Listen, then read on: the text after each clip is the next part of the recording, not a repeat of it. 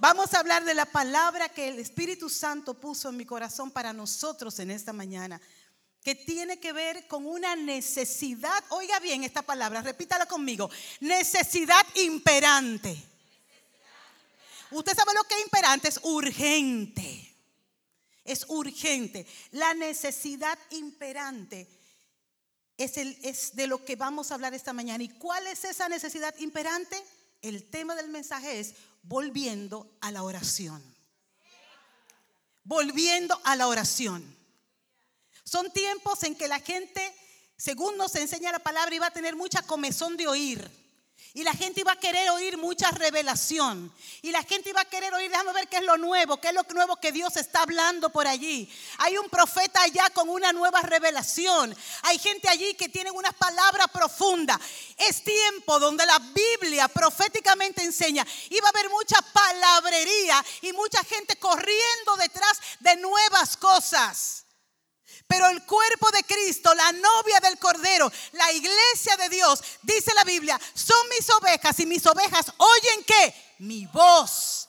Y la voz del Señor siempre llama a la comunión con Él. No a la admiración de hombres, no a seguir mujeres ni hombres populares. La voz de Dios llama a la comunión con el Cordero, con el Padre, con el Hijo, con el Espíritu Santo. Tú quieres identificar si hay un profeta por ahí que está hablando mucho y que es muy famoso. Toma lo que dice y mira cuánto guía a Cristo, cuánto guía el poder del Espíritu Santo, cuánto refleja a Cristo en cada palabra que dice o cuánto se refleja a sí mismo. Quien te lleve a Cristo siempre será el Espíritu Santo, porque para eso Él fue puesto aquí en la tierra, para revelar a Cristo. Y la palabra que ese espíritu ha puesto en, esta humilde servidora, que no sé por qué, pero él, él es así, hace cosas que uno no entiende, es volviendo a la oración. Son tiempos de que en esta comezón de oír usted no caiga y usted vuelva otra vez a donde se manifiesta el Señor, que es en el lugar secreto, en la cámara secreta de la oración. Y vamos a leer en Hechos capítulo 12, versículo 1 al 17. Y leemos la palabra en el nombre del Padre, del Hijo y del Espíritu Santo. En aquel mismo tiempo el rey Herodes echó mano de algunos de la iglesia para maltratarles y mató a espada a Jacobo, hermano de Juan. Y viendo que esto había agradado a los judíos, procedió a prender también a Pedro. Eran entonces los días de los panes sin levadura y habiéndole tomado preso, le puso en la cárcel, entregándole a cuatro grupos de cuatro soldados cada uno para que le custodiasen. Y se proponía sacarle al pueblo después de la Pascua. Así que Pedro estaba custodiado en la cárcel, pero, diga conmigo, pero la iglesia hacía sin cesar oración a Dios por él. Y cuando Herodes le iba a sacar aquella misma noche, estaba Pedro durmiendo entre dos soldados, sujeto con dos cadenas, y los guardias delante de la puerta custodiaban la cárcel.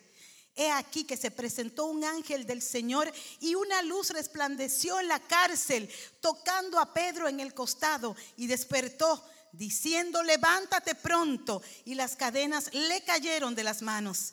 Le dijo el ángel, ciñete y átate las sandalias. Y lo hizo así y le dijo, envuélvete en tu manto y sígueme. Y saliendo, le seguía, pero no sabía que era verdad lo que hacía el ángel, sino que él pensaba que era una visión. Habiendo pasado la primera y la segunda guardia, llegaron a la puerta de hierro que daba a la ciudad, la cual se les abrió por sí misma y salidos pasaron una calle y luego el ángel se apartó de él. Entonces Pedro volviendo en sí dijo, oh, eso hubiese sido si Pedro era dominicano, pero como no, dijo, entonces ahora entiendo verdaderamente que el Señor ha enviado su ángel y me ha librado de la mano de Herodes y de todo lo que el pueblo de los judíos esperaba. Y habiendo considerado esto, llegó a la casa de María, la madre de Juan, el que tenía por sobrenombre Marcos, cuando muchos estaban allí que orando por él. Reunidos orando. Entonces llamó Pedro a la puerta del patio y salió a escuchar una muchacha que se llamaba Rode. Y cuando reconoció la voz de Pedro, de gozo no le abrió la puerta, sino que salió corriendo adentro. Dio la nueva de que Pedro estaba en la puerta y ellos le dijeron, tú estás loca muchacha. Pero ella aseguraba que así era. Entonces ellos decían, era su ángel. Mas Pedro persistía en llamar y cuando abrieron y le vieron se quedaron atónitos. Pero él, haciéndoles con la mano señal de que callasen, les contó cómo el Señor le había sacado de la cárcel y le dijo, hagan saber esto a Jacobo y a los hermanos. Y salió y se fue a otro lugar. Señor, tú sabes que yo de mí no tengo nada, que espero de ti, Señor, como la criada mira la mano de su señora esperando, Señor. Así esperamos de ti, miramos a ti, Señor, para que tú nos des conforme a la necesidad de nuestro corazón y esta hambre que tenemos de ti, oh Dios, en el nombre de Jesús. Amén. Pueden sentarse, amados. Es una es un pasaje que ha despertado muchas preguntas. Cuando nosotros estábamos en el trabajo de levantar a iglesia. Yo recuerdo que uno de los hermanos, de los nuevos creyentes, me preguntó, pero pastora, ¿por qué si Dios hizo todo eso con Pedro, ¿por qué no, no salvó a Jacobo? ¿Por qué el pobre Jacobo tuvieron que decapitarlo y volarle la cabeza? ¿Por qué Dios no mandó a su ángel para que también salvara a Jacobo?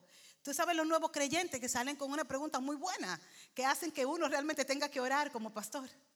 Y uno comienza a decirle, Señor, pero es verdad, tú tienes preferencia, tienes hijos favoritos, hijos favoritos. Y no es así.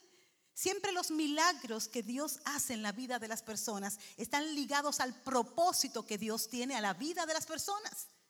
Dios no hace los milagros para complacer caprichos. Dios hace los milagros para que se cumplan planes y propósitos que Él ha hecho desde antes de la fundación del mundo. Por eso cuando yo tenía 15 años y el Señor llamó a mi padre, yo antes había visto al Señor sanar a mi madre y la entregaron muerta.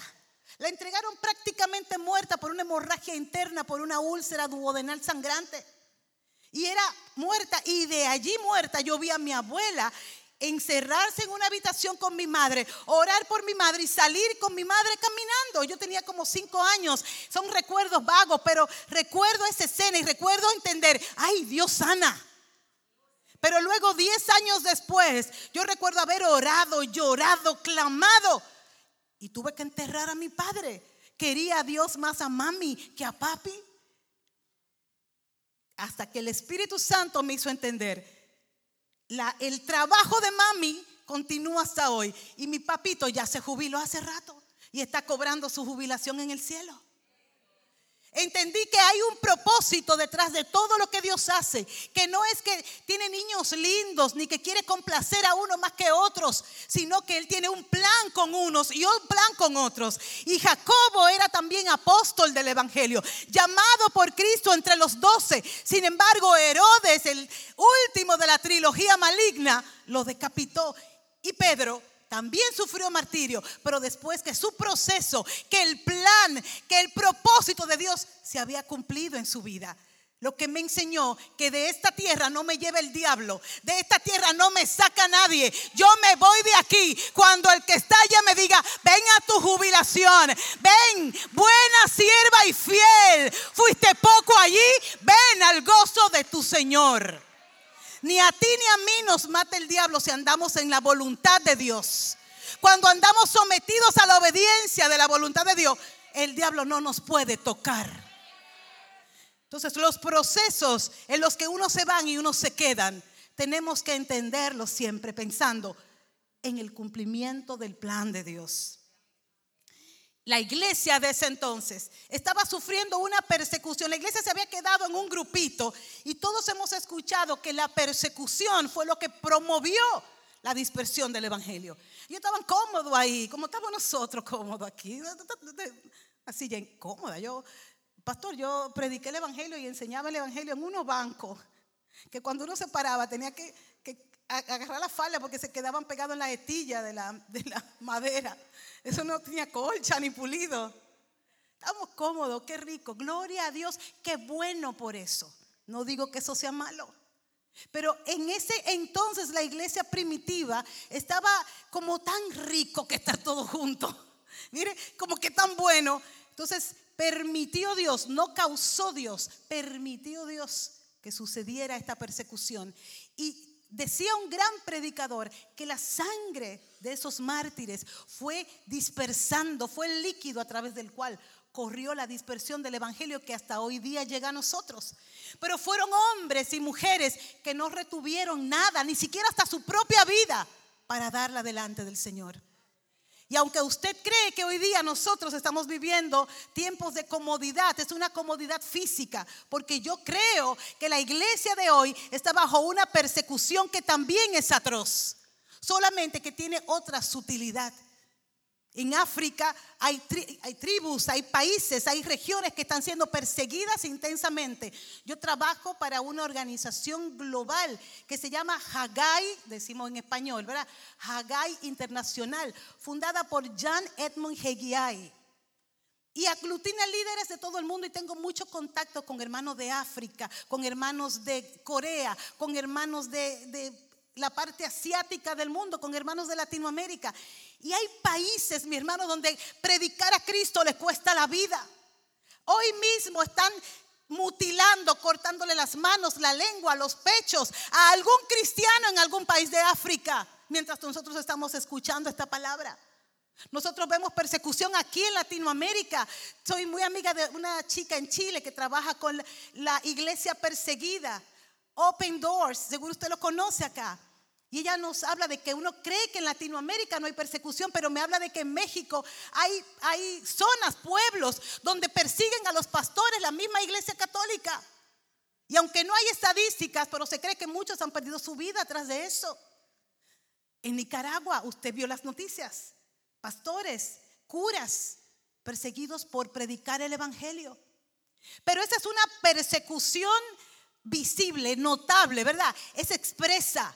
Sin embargo, hay una persecución más solapada, más, yo diría, como que oculta que nosotros estamos enfrentando hoy día. Yo hago un programa, lo invito a verlo todos los sábados con mi esposo, se llama De todo un poco con Pedro y Kenia. Y yo le decía a él, según, según la sociedad moderna, tú eres uno de los hombres más peligrosos del planeta, porque primero tú eres hombre, segundo eres heterosexual y tercero eres cristiano. Las tres peores cosas que en esta sociedad se están enseñando. Porque si usted es hombre, le comienzan a achacarle todos los problemas que la mujer ha tenido, que el patriarcado, que, el, que usted el macho opresor, el macho violador.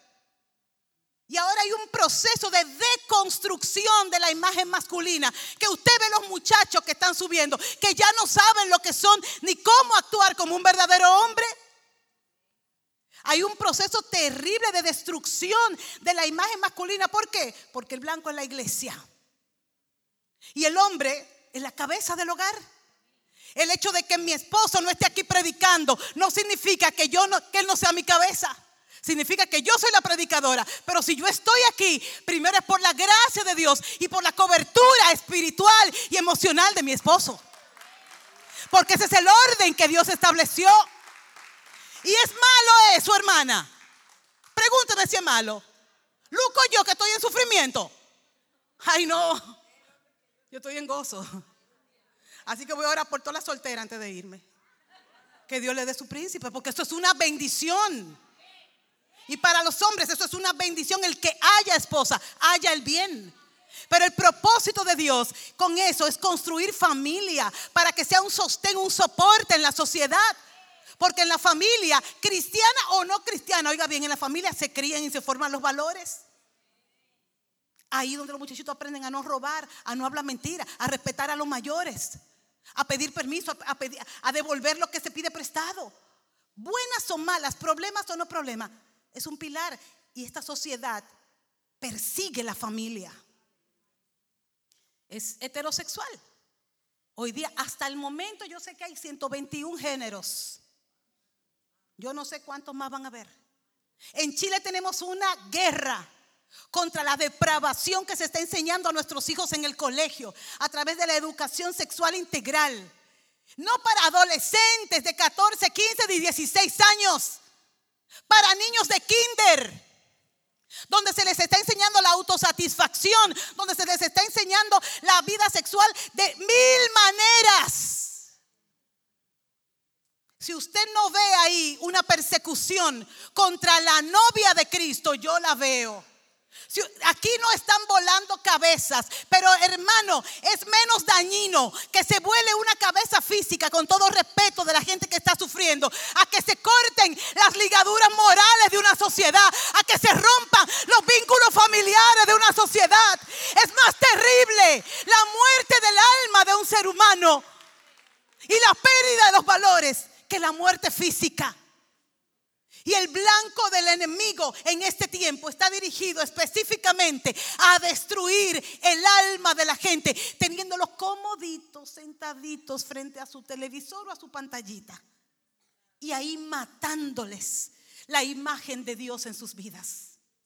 Destruyendo lo que nos conecta, porque cada ser humano tiene el soplo de Dios en su corazón creyente o no creyente. Y cuando una persona sale de la configuración de Dios, de lo que Dios te dijo que tú eres, de cómo Dios te diseñó, no va a encontrar paz, no va a encontrar felicidad, no va a encontrar plenitud, va a andar perdido y haciendo perder a otro, porque nosotros sabemos de dónde vinimos, tenemos un diseño. Esto no salió del caldo de cultivo original. Hubo alguien que tomó barro, le dio forma y le dio de su esencia al soplarle. Hasta que tú nos reconozcas que eres hijo de Dios, que viene de Dios y que a Dios debe volver. Tú andarás perdido, solo, con un vacío, sin entenderte, sin encontrarte, en depresión. Porque lo que más causa depresión en la vida de una persona es la carencia de identidad, la carencia de propósito. Y cuando tú tienes a Cristo, lo primero que tú entiendes es que hay un Padre nuestro que está en los cielos. La orfandad del ser humano se va desde que entiende que hay un Padre bueno. Aunque usted sea huérfano como yo, aunque tenga un papá violador, aunque tenga un papá abusador, aunque no haya conocido nunca a su papá, desde el momento que usted sabe que hay un Padre nuestro, usted dice, si hay un Padre, soy un hijo. Usted se entiende, usted se conoce, usted se encuentra cuando encuentra a Dios.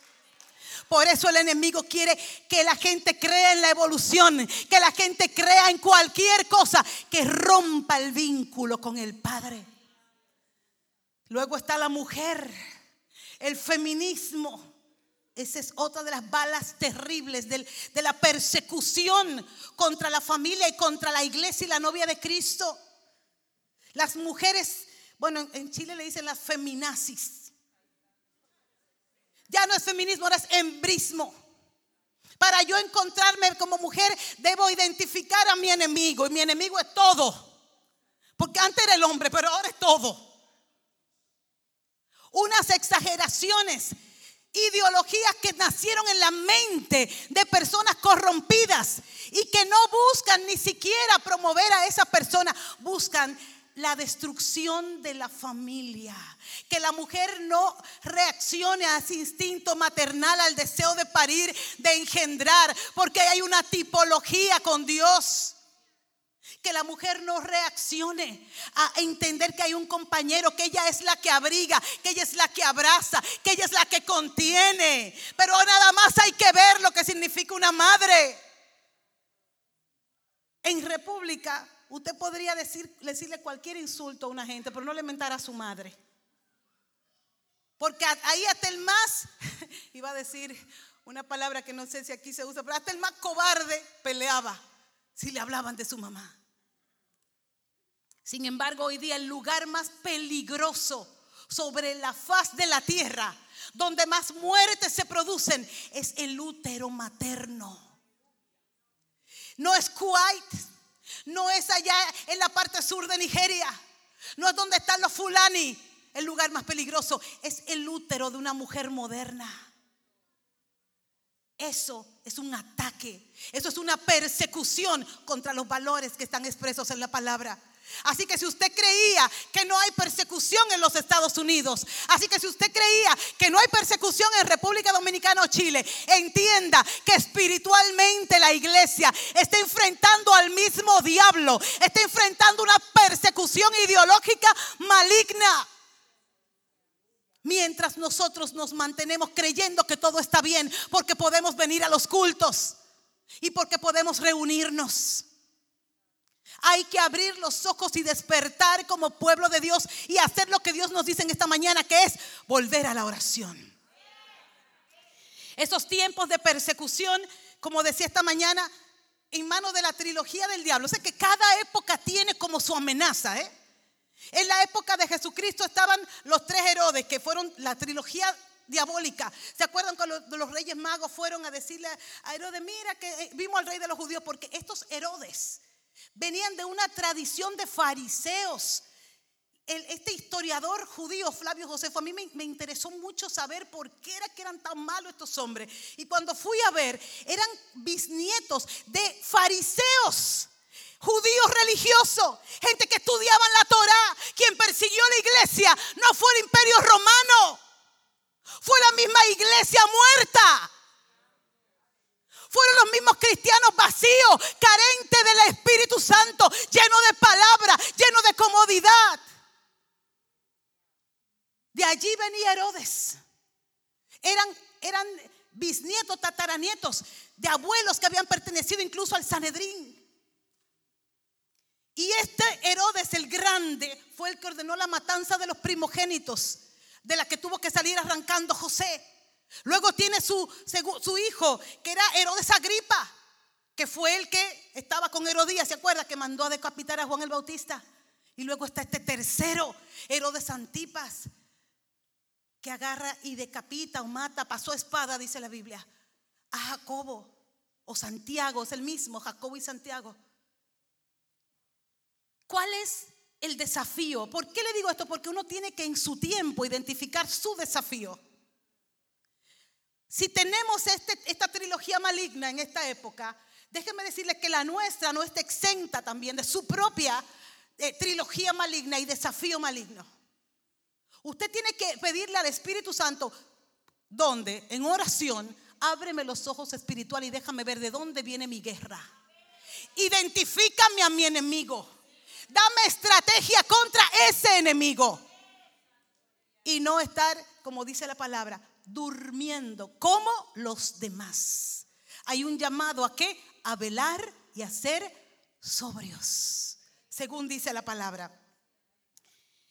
En el versículo 12.1, este Jacobo, hijo de Zebedeo, que su mamá le dijo a Jesús, Jesús, yo quiero que él, mi hijito y, Juan, ahí en Mateo 20, 23, te acompañen y se sienten contigo a la cabecera. ¿Se acuerdan de la mamá? Mamá cabildera.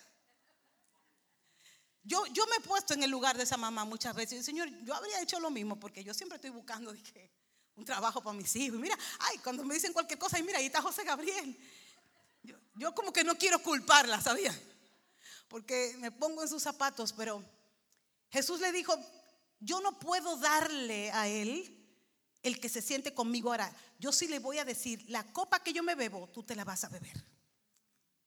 Y aquí se concreta lo que Jesús le dijo. Se bebió la copa de Jesús porque fue muerto por causa de su fe. Así que tenga cuidado cuando usted le vuelve a pedir algo al Señor y, procure pedir conforme a la voluntad de Dios para sus hijos. A veces, y esto es una cosa muy personal, uno quiere o una novia o la novia que le trae no le gusta o el lugar donde está no le gusta y uno comienza, Señor, quítale, Señor, ponle. Aguante esa lengua, hermana. Póngale ahí al Espíritu Santo ese freno. Dígale, Padre, haz tu voluntad en mi hijo. Cumple tu propósito en él. No lo dejes salir ni un centímetro fuera de tu camino, de tu plan. Pero no le diga, dale a fulana ni dale a perencejo. Cambie, cambie esa situación. Dice en el versículo 4 del capítulo 12 que había cuatro grupos y habiéndole tomado preso, le puso en la cárcel, entregándole a cuatro grupos de cuatro soldados cada uno para que le custodiasen. ¿Por qué 16 hombres para uno? Usted no se ha puesto a pensar que, si, ¿para qué? O sea, Pedro era pescador, no era luchador de la WWF.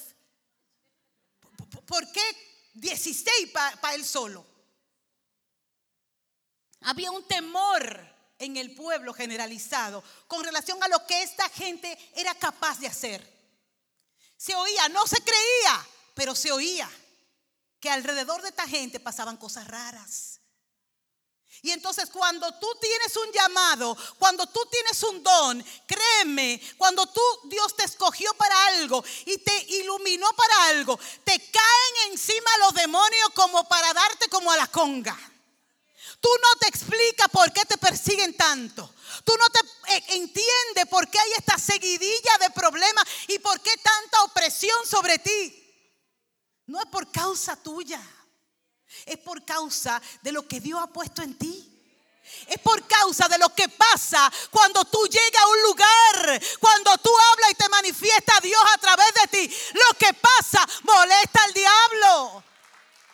Usted no se acuerda cuando le decían al, apóstol Pablo, mira, pero nosotros, eh, a los hijos de Seba, nosotros conocemos a Pablo, nosotros conocemos a Jesús.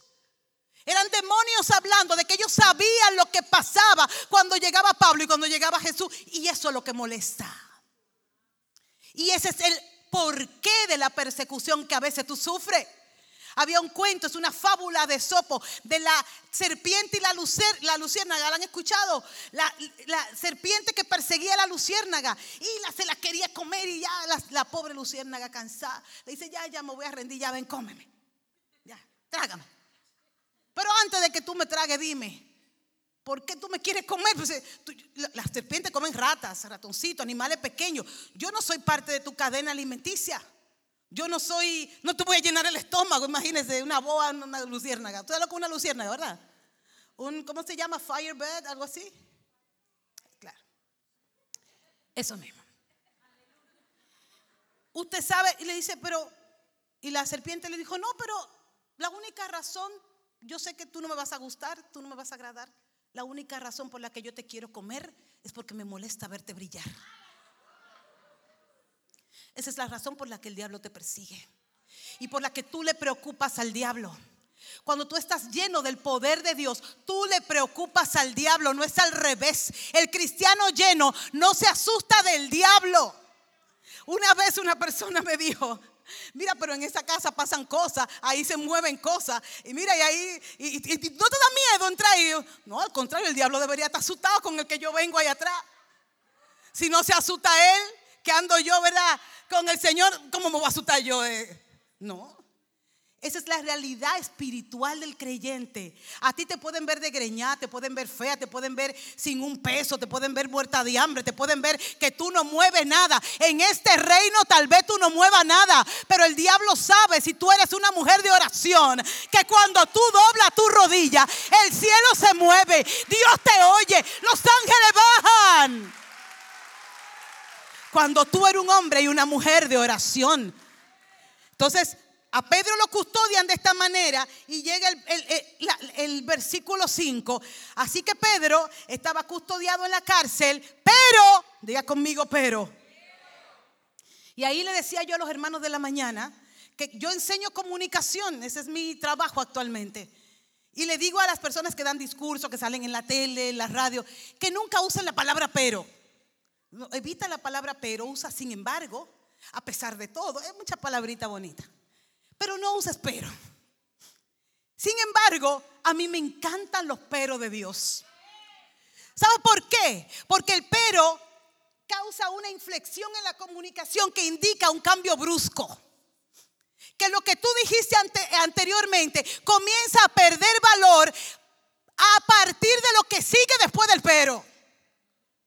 Todo lo que tú dijiste queda invalidado por lo que viene después que tú dijiste pero. Es como cuando yo le digo a mi esposo, qué lindo tú estás, pero... Y cuando usted le van a llamar la atención en la iglesia, oye hermano, mire qué bueno que usted viene temprano, pero... Comienzo, ¿qué me va a decir el pastor? Por eso le digo, no diga pero, pastor. Dígale a pesar de ello. Sin embargo, dice que Pedro estaba custodiado, Pedro estaba amarrado. La palabra enseña que tenía un guardia amarrado en una mano, otro guardia amarrado en la otra, otros dos en la puerta y otros dos y dos y dos en todas las puertas. Pero la iglesia estaba haciendo oración por Pedro. La cosa va a cambiar, va a haber un giro. Todo lo anterior no va a importar a partir de lo que continúa. ¿Y qué es lo que continúa? La iglesia hace oración por Pedro. Y ese es por eso, ¿ves que por qué me gustan los peros de Dios? Cuando Dios dice pero, no hay diagnóstico que valga. El doctor dice, mira, es grado 4, es grado 3, es grado 5, pero la iglesia está orando.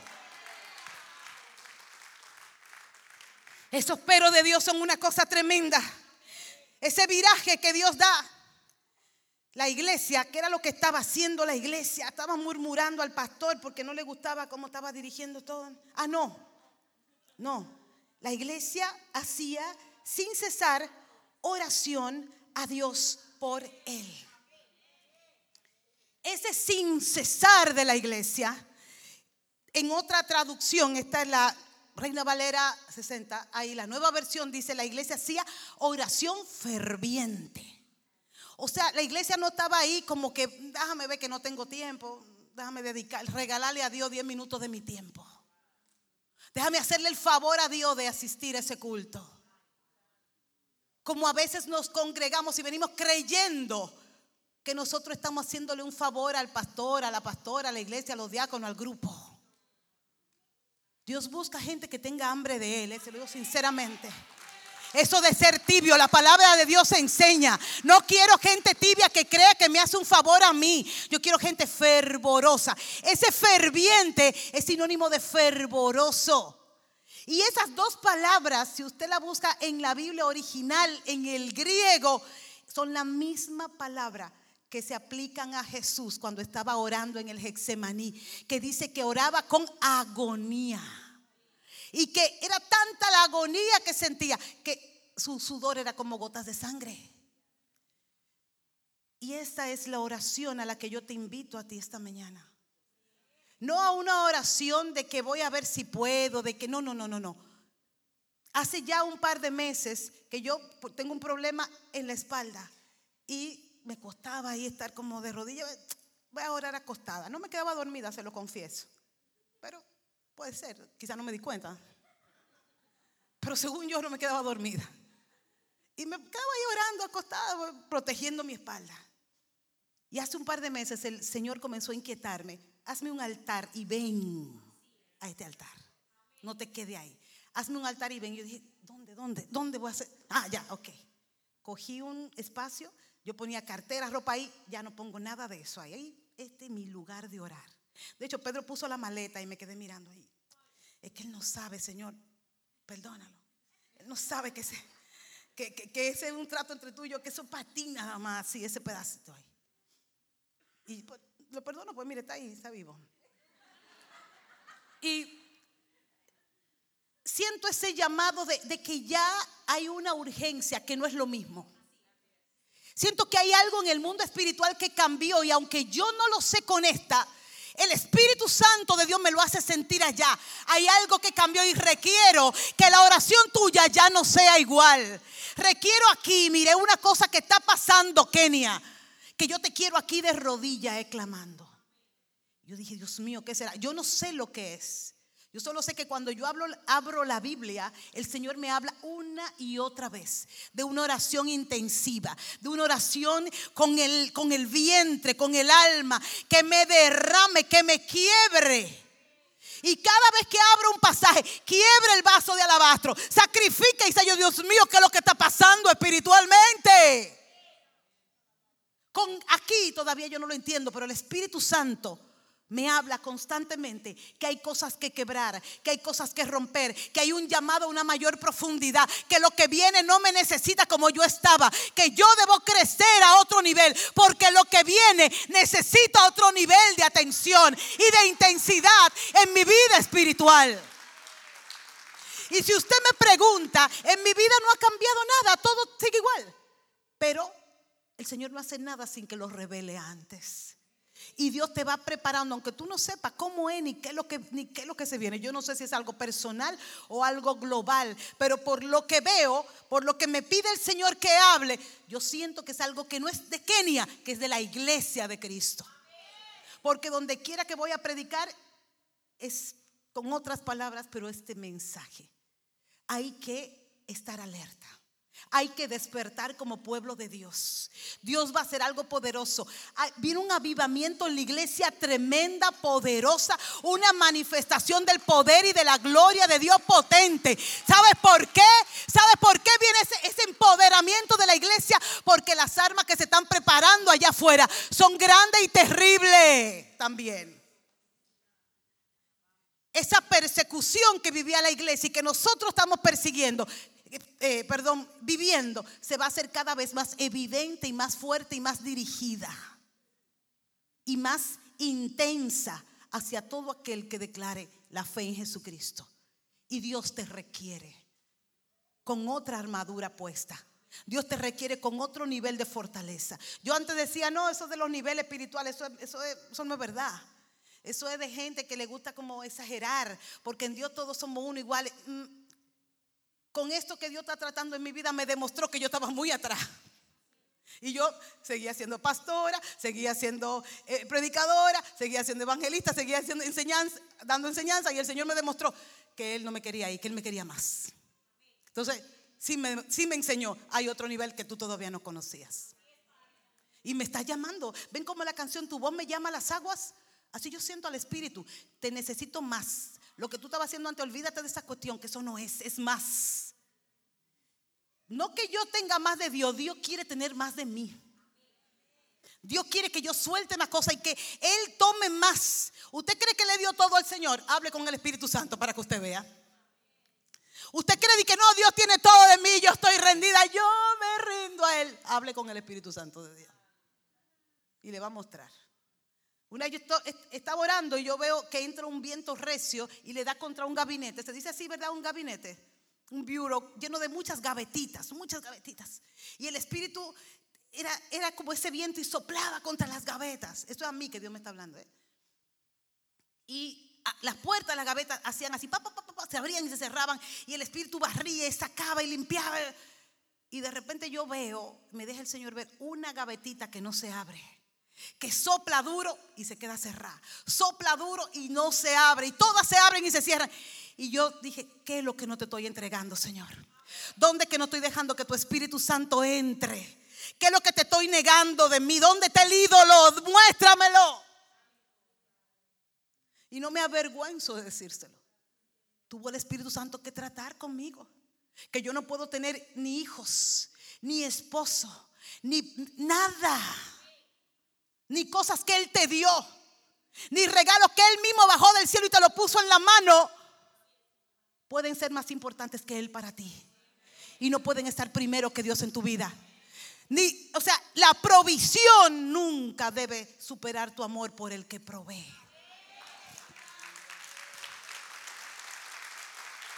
Para que no me pase lo de esta mañana, dice el versículo 6, Pedro dormía yo le dije cómo estaba, amarrado, ¿verdad?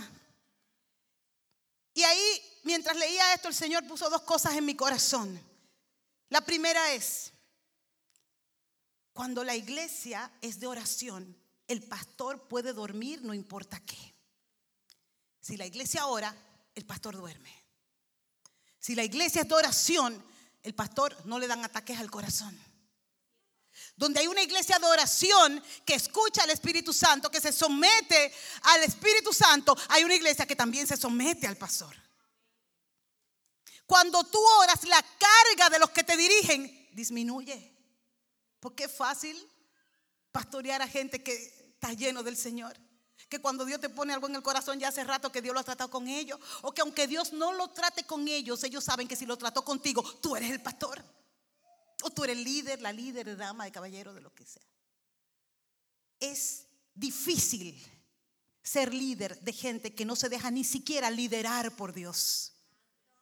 Porque cuando las personas dicen, no, yo no sigo hombre, yo sigo a Dios, Yo no oigo voz de hombre, yo solo oigo la voz de Dios. Yo dije entonces, ¿para qué Dios se tomó la molestia de constituir a algunos maestros, a otros pastores, a otros apóstoles? ¿Para qué se tomó e, el trabajo de ponerte líderes si tú no los vas a escuchar nada más que a Él? Eso es una manera muy sutil de ocultar lo que no tiene otro nombre que no sea rebeldía. Y ese es el pecado del diablo. Número dos, cuando una persona tiene una conciencia tranquila, una esperanza viva, o sea, una fe, y cuando una persona tiene el consuelo del Espíritu Santo, puede vivir en paz en medio de las tormentas. En Chile tenemos una epidemia de depresión. Usted le pregunta, hermano, levante la mano en la iglesia, ¿cuánto están sufriendo de depresión? Levanta la mano sin mentirle, no exagero, más del 60% de la iglesia. Chile se ha convertido en uno de los países con más alto consumo de psicotrópicos. Las aguas de Chile están contaminadas. ¿Y sabe de qué es? De los restos humanos, de lo que los humanos excretamos, cargado de medicamentos. Y eso sin contar el alcohol. Y no es diferente en otros países de Latinoamérica, unos más, otros menos. Pero después de la pandemia el consumo de medicamentos psicotrópicos aumentó, pero una manera impresionante. Aún dentro de la iglesia. ¿Por qué? Porque una, no hay una conciencia tranquila. La conciencia se intranquiliza por un pecado no confesado. Cuando tú no eres capaz de decirle, Señor, yo me equivoqué, perdóname, Oye, tu conciencia te va a remorder, te va a estar ahí lastimando hasta que tú te humilles. Tú quieres paz. Habla con Dios y dile, yo pequé. Dice, dice David, mientras callé, se envejecieron mis huesos dentro de mí. Ese hombre le dio artritis reumatoide, le dio fibromialgia, le dio cualquier cuestión. ¿Por qué? Por andar callando un pecado. Habla con Dios. Yo no te digo que me confiese a mí, el pastor. Habla con Dios y dile, yo pequé. Y pon ese pecado a un lado. Si tú estás llevando una vida oculta donde te vemos en la iglesia bien, pero después te vemos, después Dios te ve en la pornografía, Dios te ve en la mentira, Dios te ve en el engaño, no vas a tener paz, te va a matar la depresión. Entrega cualquier tipo de dolor y a veces uno cree, señores, y se lo digo por, aquí vuelvo a otra confesión, yo vine a confesar a esta iglesia, fue. Sí, porque a veces la gente cree que el que predica es un santo. Usted no ha visto. Lo que ustedes ven predicando, se lo doy como tips de comunicación. Que ellos son perfectos. Primero, son malos comunicadores. Y segundo, no son predicadores, son coach. Y estamos llenos de coaching en la iglesia. Y de pocos predicadores de la verdad. ¿Tú crees que tú tienes que tener un pecado de que, que adulteré, que robé, que maté? Para estar en pecado delante de Dios. Solamente no perdones al que te hizo daño para que tú veas como el Espíritu Santo te cierra la comunicación con Dios. Solamente deja a alguien guardado ahí. Mira, yo la perdoné, pero no le hablo más. Eso es pecado. Y eso es un pecado tan grave. ¿Sabe por qué? Porque es contra el mismo Jesús. Porque la imagen de Cristo está en esa persona. Aunque se porte mal, aunque sea chimosa, aunque sea incómoda. La imagen de Cristo está ahí. Trabajando con ella como está trabajando contigo. Eso es pecado. Y nosotros somos santos porque yo no he matado, yo no he robado, yo, no, doy mi diezmo y mi ofrenda. Si tú no perdonas, ¿es fácil perdonar? Los discípulos le preguntaron al Señor muchas cosas, Señor, esto. Y la única vez que le dijeron, wow, qué duro eso, fue cuando el Señor le dijo, hay que perdonar 70 veces 7. ¿Qué? Ahora, tan mal está el que no perdona como el hermano o la hermana que se pone a contar, nada más son 300. Son 70 veces 7, 490. No, yo nada más te he ofendido 213. ¿Usted cree que eso no pasa? A mí me pasó. Estoy confesando aquí. No lo dije yo, no me lo dijeron a mí. Todavía tú no me has perdonado 490 veces. Tan mal estaba yo que no podía perdonar como esa persona que me tentaba y me tentaba y me tentaba hasta hacerme casi caer en el infierno. Porque el que no perdona está casi en el infierno. A usted no le gusta que le digan eso. El coaching motivacional va a venir a la iglesia a decirte el poder y la gracia y la gloria que Dios tiene sobre ti. Pero no te va a decir nunca que para obtener ese poder, esa gracia y esa gloria, tú tienes que dejarte quebrantar. Tú tienes que rendirte a la mano de Dios sobre tu vida y abandonar todo lo que no le agrada a Dios. Ya tengo que terminar. Cuando Dios toca, las cadenas se caen. ¿Cuánto lo creen? Estaba mala la cosa, pero el Dios entró en escena. Pero hay que orar. El ángel le dijo a Pedro, Pedro, ciñete de verdad. Ponte las sandalias. O sea, tú, yo te voy a sacar de aquí, pero para que siga predicando el evangelio. Y toma tu manto y póntelo. Yo te voy a sacar de, de aquí, pero no deje la unción, Pedro. Usted no nota que el ángel que abrió las puertas y que durmió, anestesió a esos guardias, pudo haberle puesto la sandalia a Pedro, pudo haberle puesto el manto, pudo haberlo, ven que te voy a vestir, ¡rian! vestido así como ah, princesa de Disney. Pero Dios nunca va a hacer lo que a ti te corresponde hacer. Tú tienes que mover esa mano y esos pies. Tú pides gracia, pero tú quieres que venga Dios a hacerlo todo por ti. No, no, no, no, no, no, no. Él te va a dar la autoridad pero para que tú vayas y toque y abra puerta y quebrante eh, cerrojo y abra puerta cerrada y tome decisiones. Él no va a hacer lo que tú tienes que hacer. Y por último, a mí me llama la atención que la, la única puerta que Pedro encontró cerrada, iglesia escucha, fue la puerta de la iglesia donde estaban orando el ángel les abrió todas las puertas, pero cuando llegó donde estaba Rode, fue la única puerta que no le abrieron. Tuvo que llamar cuántas veces. Y la muchacha decía, Pedro está allá porque ella dio una respuesta emocional a la oración. Cuando tú oras, tú tienes que ser tan espiritual para orar como espiritual para recibir lo que Dios te va a dar. Tú no puedes orar en el espíritu y salir a actuar en la carne como Rode. Si Dios te dio el milagro, si Dios te dio el don, si Dios te da lo que tú le estás pidiendo, de ahí en adelante aún más espiritual tienes que ser para manejar lo que Dios te va a dar, porque te va a pedir cuenta de lo que te ha dado. No puedes orar en el espíritu y actuar en la carne. A mí me gustan las historias y voy a cerrar con esta. Y el que ora tiene que creer. Había un dueño de un, pastor de una iglesia que le pusieron un burdel en la esquina. Y todas las prostitutas y los hombres del pueblo yéndose donde la prostituta y el musicón y el pastor. ¿Qué es esto? Y le dijo a los hermanos de la iglesia, vamos a orar. Y así como el pastor lo llamó los martes, la iglesia se reunió a orar. Y comenzaron a orar y comenzaron a orar. Cierra el burdel, cierra el burdel, cierra el burdel, cierra el burdel. Se cae el burdel. Hermano, la gente dejó de ir al burdel porque los hombres llegaban y no podían hacer nada, le daba ataque de llanto a la gente. Eh, los hombres no podían tocar las prostitutas porque se ponían locos llorando, pidiendo perdón y se metían a la iglesia a arrepentirse. Oiga, fue una cosa tan grande que el burdel tuvo que cerrar. Y el dueño del burdel estaba enojado. Y fue a la iglesia a pelear con el pastor. Usted me hizo cerrar mi negocio. Y el pastor, no, señor, yo no hice nada. Yo estoy aquí orando. Sí, lo voy a demandar. Y llevó al pastor a la corte. Y cuando están en la corte frente al juez, el dueño del burdel le dice, este pastor quebró mi negocio. Se puso a orar con toda la iglesia. Y mire, y ya la gente no quería venir, a la gente le daba vergüenza. Los hombres no hacían nada. Las muchachas del prostíbulo se convirtieron.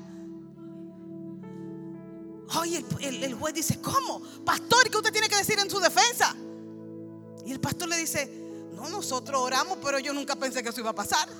Yo la verdad, no, no, yo no soy culpable. Que, que culpe a Dios. Yo, nosotros oramos, es verdad, pero yo no creí que eso iba a pasar.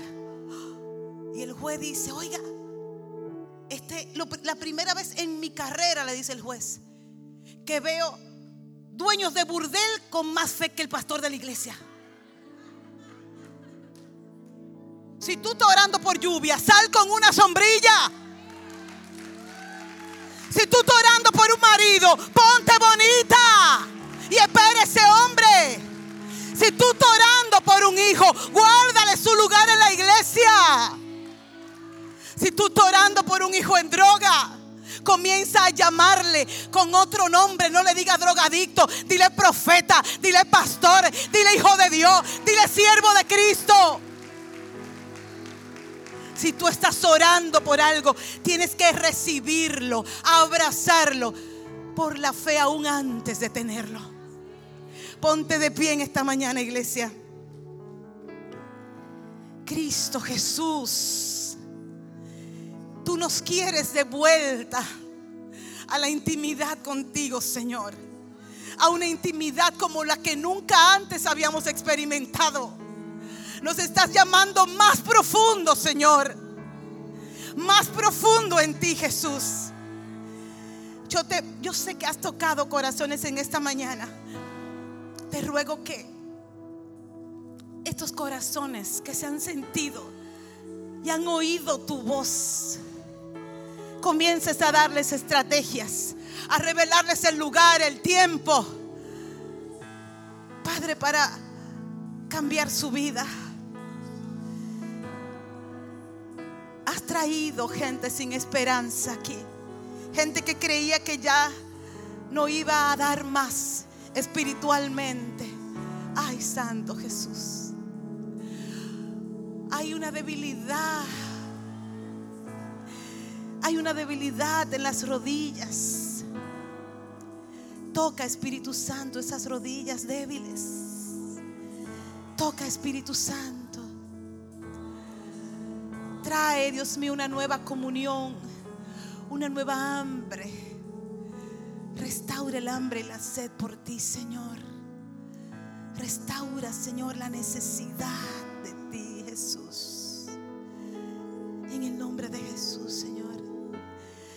nuevo comienzo para ti. Hay un nuevo, ah, aleluya, hay un nuevo comienzo. Un nuevo primer amor. No un segundo, un nuevo primer amor para ti. En la presencia del Señor. Gracias Espíritu Santo. Padre Celestial, te pido en el nombre de Jesús que tú obres sanidad en esta mañana. Que quiebres todo yugo de enfermedad. Toda estructura, toda fortaleza en las mentes, Señor, sea derribada hoy en el nombre de Jesús. Trae sanidad del alma, del espíritu, de la mente y del cuerpo en esta mañana. En el nombre de Jesús. Gracias Señor. En el nombre de Jesús. Gracias Señor. Gracias iglesia. Gracias Señor.